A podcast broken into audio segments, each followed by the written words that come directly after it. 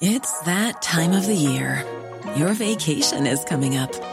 You can already hear the beach waves, feel the warm breeze, relax, and think about work. You really, really want it all to work out while you're away. Monday.com gives you and the team that peace of mind. When all work is on one platform and everyone's in sync, things just flow wherever you are. Tap the banner to go to Monday.com.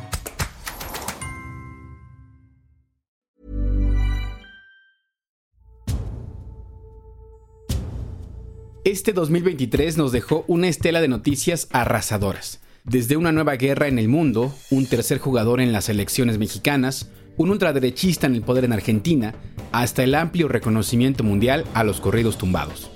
En Semanario Gato Pardo hicimos un recuento de los 15 personajes que marcaron las noticias en este año, que nos hablan de los 12 meses convulsos que están por terminar y que darán pie a un 2024 marcado por las elecciones en México o sucesos mucho más emocionantes como los Juegos Olímpicos de París 2024. Y si no te emocionan tanto esas Olimpiadas, solo recuerda que las pasadas de Tokio 2020 en realidad se celebraron en 2021 por la pandemia, con recintos semivacíos, cubrebocas, pruebas COVID y hasta unas camas que no permitían que los atletas pudieran tener relaciones sexuales para no contagiarse. Seguirle el ritmo al país no es cosa fácil, pero queremos informarte mejor, no informarte primero. En 25 minutos te presentamos las mejores historias, reportajes y entrevistas para tratar de comprender juntos el territorio que habitamos. Yo soy Mauricio Montes de Oca y te invito a que nos acompañes cada martes en Semanario Gato Pardo. Pero antes de comenzar con este episodio, Mercedes Hernández tiene un recuento de algunos de los personajes que murieron este año. Bienvenidos, quédense con nosotros. Dentro de unos momentos estaremos conversando. Empecemos con Cristina Pacheco, periodista y escritora, que murió el pasado 21 de diciembre. A ella le dedicamos el episodio Cristina Pacheco, gracias por tanto, que puedes escuchar para conocer más de su trayectoria. I just can't believe that you think that you and Chandler know me and Rachel better than we know you. Well, we, we do. You can only eat Tic Tacs and even numbers. Con la muerte de Matthew Perry, todos sentimos que perdimos a un amigo. De eso escribió Arturo Magaña Arce en gatopardo.com. Recientemente se dio a conocer el resultado de la autopsia al protagonista de la serie Friends y su muerte se relaciona con el uso de ketamina y la larga lucha del actor contra las adicciones.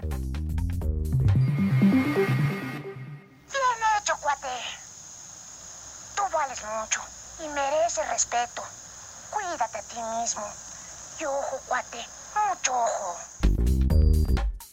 Chabelo, el icónico presentador del programa del mismo nombre durante más de cuatro décadas, murió el 25 de marzo de este 2023. Tenía 88 años.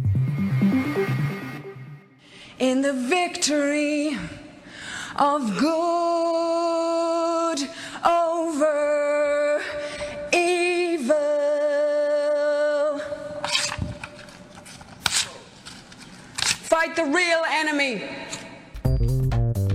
Esto que escuchaste es el momento en que la cantante Sinead O'Connor, durante una presentación en televisión en 1992, rompió una foto del Papa Juan Pablo II para criticar los abusos sexuales cometidos dentro de la Iglesia Católica. Su hermosa voz intentó ser opacada por los críticos a esta protesta durante décadas, pero lanzó 10 discos entre 1987 y 2014. Ella murió en julio de 2023. Sin más preámbulos, empecemos con un personaje no humano. Con él y sus descendientes nos tendremos que acostumbrar a vivir. Estamos hablando de ChatGPT, el chatbot que nació en 2022 pero cobró una enorme relevancia en 2023, desde maestros que se quejaban de alumnos que hacían la tarea con él, hasta controversias por sus respuestas perturbadoras sobre Hitler o el 11 de septiembre. Esta aplicación podría dejarnos sin trabajo a quienes nos dedicamos a la industria editorial, pues es capaz de escribir noticias, guiones, ensayos y hasta libros completos, como el que le pidió el desarrollador Sergi Argimbau. En marzo de 2023 se lanzó una carta que ya lleva más de 33.000 firmas, de personajes como Elon Musk, CEO de SpaceX, y Steve Wozniak, cofundador de Apple, quienes hicieron un llamado a pausar el entrenamiento de ChatGPT por considerarlo una amenaza para la humanidad. Ellos creen que esta carrera tecnológica fuera de control no podrá ser contenida ni por sus propios creadores. En 2014, HBO lanzó la serie Silicon Valley, en la que se avista un escenario apocalíptico. Un grupo de programadores crea una inteligencia artificial tan pero tan asertiva que empieza a revelar contraseñas de cuentas personales y los protagonistas se dan cuenta que esto podría alcanzar niveles insospechados, como predecir los códigos nucleares que se le otorgan al presidente de Estados Unidos para iniciar un ataque. Por supuesto, esto es solo una ficción, pero la inteligencia artificial ya provocó una huelga muy importante en Hollywood este año. Por lo pronto, muchas empresas la están implementando en procesos como escribir correos, hacer resúmenes ejecutivos o automatizar procesos de atención al cliente. ChatGPT es ya un personaje que llegó para quedarse. Si quieres conocer más sobre este debate ético, en gatopardo.com, Pepe Flores escribió el artículo Inteligencia Artificial, los riesgos de la caja blanca. Is crucial is keeping this unity together, a unity that serves the entire free world. And I thank America for new sanctions. And today we discussed Putin's further isolation and making him pay for his aggression. Nuestro siguiente personaje es Volodymyr Zelensky, el presidente de Ucrania que está en guerra contra Rusia desde febrero de 2022. De acuerdo con el corte hecho por la ONU en octubre de 2023, al menos 9.900 civiles han muerto en este conflicto, lo que equivaldría a casi 16 civiles asesinados por día. Este año, diversos actores de la política mundial han sostenido encuentros con Zelensky, como Joe Biden, presidente de Estados Unidos, Javier Milei, de Argentina, Pedro Sánchez de España y hasta personalidades mexicanas como Denise Dresser, así como legisladores del Grupo de Amistad México-Ucrania. Al presidente López Obrador no le gustó la visita de Dresser y dijo que no representa a México. Ya sería el colmo, ¿verdad? De que este, la señora nos represente. Y en Ucrania, o sea, donde hay una confrontación, una guerra, donde nosotros hemos procurado actuar con prudencia, buscando la paz. Por ahora no se ve en el horizonte una luz de esperanza para que Rusia termine esta guerra, y si continúan las cosas como están, en febrero de 2024 se cumplirá un segundo aniversario. Nuestro siguiente personaje simbró las estructuras de la política mexicana este año. Señor presidente, de acuerdo a sus instrucciones, construimos y consolidamos la Policía Federal, modelo de policía sustentado en el ciclo de inteligencia, basado en el uso de tecnología, información y un nuevo perfil de policía. Es Genaro García Luna, ex titular de la Policía Federal Preventiva con Vicente Fox y de la Secretaría de Seguridad Pública con Felipe Calderón. Después de un juicio más o menos corto, en febrero de 2023, la justicia estadounidense lo encontró culpable de cinco cargos. Participar en una empresa criminal. Conspiración internacional para la distribución de cocaína. Conspiración de distribución y posesión de cocaína. Conspiración de importación de cocaína y dar una declaración falsa ante la autoridad migratoria de Estados Unidos. Ante la autoridad migratoria de Estados Unidos. Todos estos cargos están relacionados con las operaciones del cártel de Sinaloa, e inevitablemente surgió la pregunta entre la sociedad mexicana. ¿Qué tan enterados estaban los jefes de García Luna de sus actividades ilícitas? Felipe Calderón respondió así en un foro en marzo de 2023. Soy un hombre de leyes y desde luego respeto las resoluciones de los tribunales cuando actúan conforme a derecho. Yo en lo personal tengo muchas dudas del veredicto, porque hubiera esperado ver lo que tanto anunció la Fiscalía, ¿no? Videos, grabaciones, fotografías, estados de cuenta, depósitos, y la verdad nada de eso se exhibió. Todo fue eh, en base a testimonios de criminales confesos, que por cierto a la mayoría de ellos nosotros en nuestro gobierno perseguimos, capturamos y extraditamos. Pero García Luna quiere un segundo round y su defensa quiere que se reabra su caso para presentar nuevas evidencias en su favor, así que seguiremos escuchando de él en este 2024. Además, su hermana y su sobrino fueron detenidos a mediados de diciembre de 2023 y están en prisión preventiva por delincuencia organizada y lavado de dinero. Pasando a otros temas, en este ranking no podría faltar. Estaban perdidas. Perdidas, perdidas, perdidas. Wendy Guevara sorprendió al país como la primera mujer trans en ganar un reality show de Televisa, con lo que se convirtió en la primera tendencia de búsqueda de Google en la categoría de cine y TV por encima de Barbie, Oppenheimer o Super Mario Bros. Con su personalidad auténtica y su manera única de contar sus historias de vida, Wendy nos mostró lo arcaica que se veía la televisión en la que las personas trans solo podían ser parte de los sketches de comedia, como objeto de burla. Desde que se viralizó el video en el que ella y su amiga Paola Suárez contaban que estaban perdidas en un cerro en 2017, el canal de YouTube de Wendy ya cuenta con más de un millón de suscriptores y su Instagram con 7 millones. En agosto de 2023 fue la ganadora de la Casa de los Famosos, en la que competía con otras estrellas como Raquel Vigorra, Poncho de Nigris o Sergio Mayer. Hoy tienen su propia serie en VIX. Wendy, perdida pero famosa. El número 11 de nuestra lista es este señor. Go humans, go humans, yes, Team Humanity.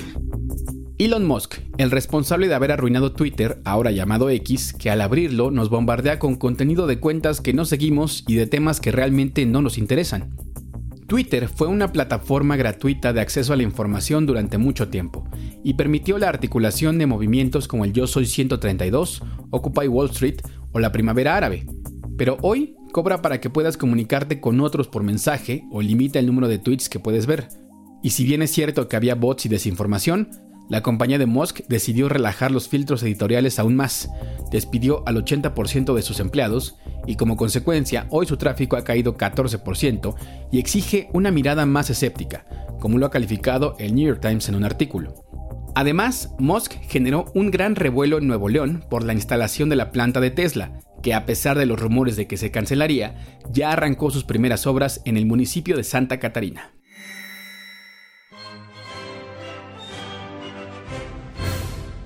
Y así, así sonó el recinto de la Copa del Mundo de Gimnasia Artística de Francia 2023, cuando Alexa Moreno obtuvo la medalla de oro el 17 de septiembre, después de años de acoso digital por no cumplir con los estándares a los que la sociedad machista está acostumbrada en una gimnasta. Ella practica gimnasia desde los 3 años. Ganó su primera medalla de oro en una competencia internacional en 2010. Y a pesar de que ha sufrido lesiones que la han dejado fuera de algunos certámenes, siempre se ha mantenido en los primeros 10 lugares en aquellos donde sí participa. Aún está por verse su actuación en los Juegos Olímpicos de París, pero por ahora tiene el orgullo de decir que es la gimnasta mexicana que más lejos ha llegado.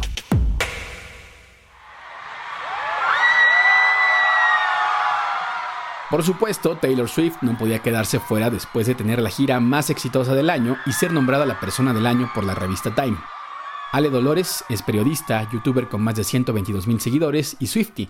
Ella nos cuenta a qué obstáculos se enfrentó Taylor para llegar hasta este punto. Bueno, creo que el más importante, digamos, para ella debe ser el, eh, lo, lo personal que tuvo que atravesar por varias decepciones amorosas, por varias traiciones dentro de la industria por parte de otras figuras públicas bastante poderosas como Kim Kardashian, Kanye West, que en un momento hicieron como una dinámica en contra de ella, un complot eh, por el éxito que estaba ah, teniendo Taylor Swift. Entonces creo que sobrellevar todo eso y este año verlo reflejado ya, que es un trabajo de varios años. Hemos podido también en este año conocer un lado B de Taylor, como puede ser, por ejemplo, ejemplo, los bonos que otorga a sus eh, trabajadores, eh, que eso no se había dado a conocer anteriormente, o por ejemplo, ahorita en época de fin de año, que hace donaciones a, a niños con regalos de Navidad, etcétera. Creo que eso también complementa la personalidad de Taylor Swift, porque podemos ver que es un artista que, pues, a pesar de que millonaria, puede compartir su éxito y su dinero con otras personas. ¿Y qué podemos esperar de Taylor en 2024? Mim Silva, una Swiftie de corazón, nos da detalles acerca de los discos que le falta por regrabar. Y seguramente para Reputation y para el debut, que son los discos que le falta por sacar, va a sobrepasar lo que ha hecho. El tour sigue en Europa, entonces seguramente se va a aventar otra puntada en los tours no sé, se rumora que tal vez un disco nuevo, pero yo ya lo veo como ya, por favor, déjenla descansar, que regrese con más fechas. y es algo también que se rumora, que podría, dicen que podría pasar, que podría regresar en 2024 a México. Además, las Swifties saben que ella las escucha y tienen un deseo post-navideño. Y quizá otra petición sería que no nos vuelva a olvidar, que si vuelve a sacar otro tour ya no nos olvide, ya se dio cuenta que somos muy amorosos. Conoce los hechos y se conforma con las nuevas penas que le han sido solicitadas? Sí. Esta es la voz de Shakira, cuando aceptó con un monosílabo un acuerdo con la justicia española para no ser llevada a juicio por fraude fiscal por unos 15 millones de dólares correspondientes a impuestos entre 2012 y 2014. Podría pensarse que esta es una mala racha para Shakira desde su divorcio del futbolista Gerard Piqué en 2022 por una infidelidad, pero el 11 de enero de 2023 se publicó su sesión con Bizarrap, que acumula ya más de 663 millones de visitas en YouTube, que equivaldría a casi tres veces toda la población de Brasil. Además, otras canciones como Copa Vacía con Manuel Turizo tienen 118 millones de visitas. El jefe, un corrido tumbado con fuerza rígida, 116 millones y su lanzamiento con Carol G, más de 905 millones.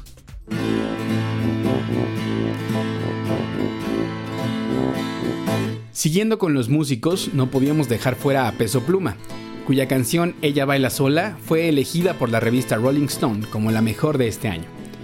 En Semanario Gato Pardo hemos hecho un gran esfuerzo por entenderlo a él y a los corridos tumbados.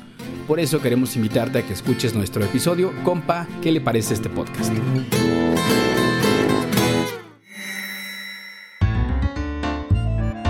Pasemos ahora a Argentina para hablar de Javier Milei, su nuevo presidente. Para entender mejor a este personaje, invitamos a Matías Ortega, que escribió en gatopardo.com un perfil titulado Milei, el político que ruge. Él se hizo conocido por ser un, economista ultraliberal en, en la televisión argentina. Eh, de alguna manera podemos decir que era reconocido, era famoso por decirlo de alguna forma y de ahí saltó a la política a través del Partido Libertario y de un partido que él fundó en 2021 llamado La Libertad Avanza, que después de haber asumido como diputado lanzó su campaña presidencial y con solo dos años eh, logró llegar a la presidencia de Argentina, lo cual es, es inédito para, para, la historia de, este país, sobre todo teniendo en cuenta que, eh, que hay movimientos históricos como, como el peronismo, como el radicalismo, eh, o como incluso como el macrismo, eh, que tienen muchos años eh, de, disputa, de participación en el, sistema político argentino. Y lo que todas y todos nos preguntamos, ¿qué factores explican la victoria de un personaje como este? Todos los factores que explican esa derrota tienen que ver con la situación económica, con el aumento de la inflación, estamos hablando de una inflación que corre al 140% anual, con la pérdida del poder adquisitivo, con eh, el crecimiento de la pobreza. por ahora estamos hablando de un 40% de la población argentina que está en situaciones de pobreza. Y entonces ese contexto económico explica mayormente por qué el, peronismo no pudo ganar las elecciones. De hecho, eh, lo milagroso hubiera sido que el peronismo ganara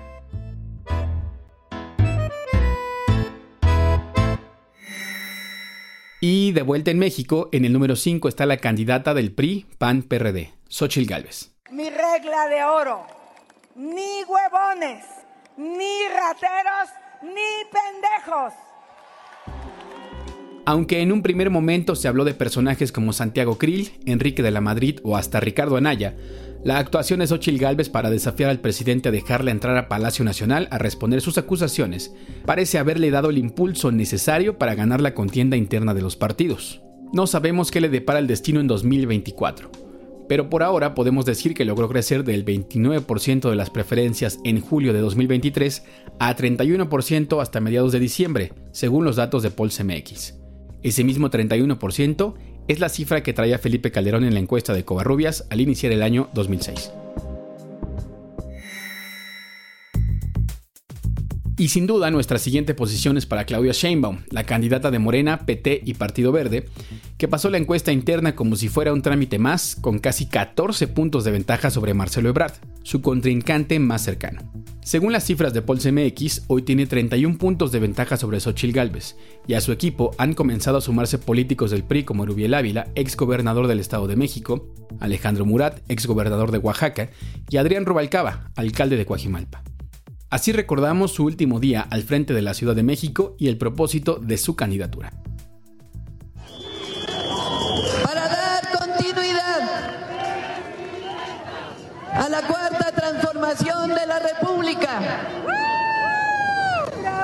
para hacer realidad que una mujer encabece los destinos de la nación. Sea una u otra, lo más probable es que ya no sea un hombre el que gobierne en México en diciembre del próximo año. Pero vamos ahora con nuestro siguiente personaje. ¿Sabías que la revista Time designó como la persona del año a Taylor Swift y como el atleta del año a Leo Messi? Yo siempre sigo a las personas correctas y a las que triunfan. Por eso sigo a Taylor, a Messi y a Claudia Sheinbaum. Arturo Saldívar se convirtió en el primer ministro de la Suprema Corte de Justicia de la Nación en renunciar para unirse a una campaña política. Para hablar de esto invitamos al doctor Jesús Garza Onofre, miembro del Instituto de Investigaciones Jurídicas de la UNAM y del Sistema Nacional de Investigadores. Definitivamente el, legado de Saldívar no, no es hacia pasado, sino hacia futuro, ¿no? Esa idea de independencia, de autonomía, de poder estar en un cargo durante 15 años, después replegarse un poco y después volver a buscarse la vida, parece que Arturo Saldívar simple y sencillamente lo ha ignorado, lo que mandata la Constitución por más que queramos defender aquellas actuaciones que tuvo al inicio de su mandato como ministro, buenas sentencias, buenos casos que articuló, pues lo cierto es que eh, hacia futuro pues prácticamente le está regalando un asiento al actual presidente en turno y claramente va a ser un personaje muy importante para la estructuración de las potenciales reformas que puede haber al sistema de justicia. Además, su renuncia significó la posibilidad de que el presidente designara a Lenia Batres, al no alcanzar consensos con sus dos ternas enviadas al Senado. A ver, creo que la designación de Lenia Batres no es más que la consecuencia de la irresponsabilidad de Arturo Saldívar. Me queda claro que la oposición se vio entre la espada y la pared. Yo soy un firme partidario de que creo que la oposición actuó mal, ¿no? Pero no tenía de otras, de otras alternativas, ¿no? No creo que, que, sea, que sea algo catastrófico como anunciaron algunos. Creo que al final la Corte es un cuerpo colegiado que en efecto, que por un lado, pues quizá tendrá que hacer eh, mancuerna con ministros eh, muy interesantes y técnicamente sólidos como Javier Lainez, y por el otro lado, pues también tendrá que hacer equipo con personajes que están más cercanos a los criterios políticos que a los jurídicos, como puede ser Yasmín Esquivel. Entonces, eh, esa, la colegialidad de la Corte es la que a mí yo creo que sigue siendo uno de los últimos bastiones para eh, que la institucionalidad del máximo tribunal pueda seguir adelante. Y de los extraños límites entre la justicia y la política, nos vamos a Monterrey donde la influencer, empresaria y titular de la oficina Amara Nuevo León, Mariana Rodríguez, es precandidata oficial a la alcaldía. Para hablar de ello invitamos al periodista Luis Mendoza, columnista en el periódico El Norte. ¿Qué hay en Mariana Rodríguez que, es interesante? Bueno, yo creo que de entrada hay como un, en, torno a su figura, digamos, como mujer en la política, creo que es curioso que es estereotípica y no estereotípica a la vez y fluye de un lado a otro, ¿no? O sea, es estereotípica en el sentido de que la vemos en, el rol este, que, le imponemos a la feminidad, ¿no? De madre, de esposa, acompañando siempre a un lado, este, el tener que proyectar cierta imagen, ¿no? O sea, el siempre estar vestida de cierta manera, maquillada de cierta manera, el siempre verse impecable, el siempre utilizar este, sí los tenis fosfo, pero de cierto tipo, etcétera, ¿no? O sea, hay como esa impecabilidad, pero al mismo tiempo, o sea, esta idea de la esposa trofeo, por así decirlo, convive con la idea de la Mariana empresaria, la Mariana que es influencer, la Mariana a la que Samuel le debe su carrera política, que eso es nuevo completamente en la figura, digamos, de, de la mujer que es esposa de político y que irrumpe en la política, ¿no? Finalmente, quisimos poner en el primer lugar de esta lista a un personaje que representa a muchos más, Issam Abdallah, periodista asesinado en la guerra que Israel declaró a Gaza en octubre de 2023 tras un ataque con toma de rehenes hecho por Hamas al sur de Israel. Escogimos el nombre de este colega periodista porque ilustra dos cosas importantes. Una, la muerte de al menos 20.000 personas, 8.000 de ellos niños en este conflicto, según cifras del Ministerio de Salud de Gaza. Y dos, el hecho de que esta guerra no está limitada a un solo territorio, ya que Isam fue asesinado en la frontera entre Israel y Líbano. De acuerdo con una investigación de Reporteros Sin Fronteras, no fue un daño colateral. Su vehículo estaba identificado con el distintivo de prensa y fue blanco directo de disparos, junto con un grupo de periodistas. El balance anual de esta organización afirma que la guerra en Gaza contrarrestó una tendencia a la baja en los asesinatos de periodistas en el mundo. El informe concluye que en este conflicto han muerto 63 periodistas entre el 7 de octubre y el 1 de diciembre. La exigencia de un alto al fuego en este conflicto ha hecho eco por todo el mundo.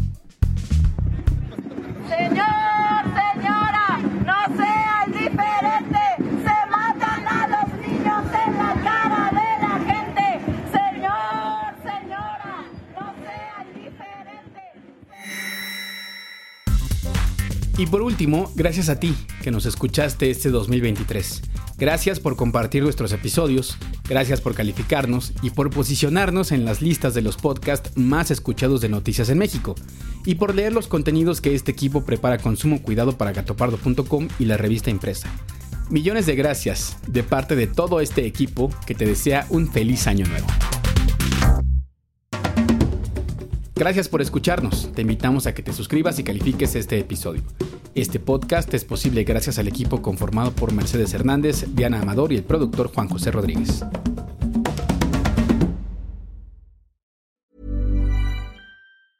If you thought the only way to get a more defined jawline with natural looking results was through surgery, think again. Juvederm Volux XC is a non surgical injectable gel filler that improves moderate to severe loss of jawline definition and can help you achieve natural looking results with little downtime. Even better, this improved definition lasts up to one year with optimal treatment. No maintenance required. Improve jawline definition for a smooth, sculpted look with Juvederm Volux XC. For important safety information and to find a licensed specialist, visit juvederm.com. That's J U V E D E R M.com. Not for people with severe allergic reactions, allergies to lidocaine, or the proteins used in Juvederm. Common side effects include injection site redness, swelling, pain, tenderness, firmness, lumps, bumps, bruising, discoloration, or itching. There's a risk of unintentional injection into a blood vessel, which can cause vision abnormalities, blindness, stroke, temporary scabs, or scarring. Talk to a licensed specialist to find out if it's right for you.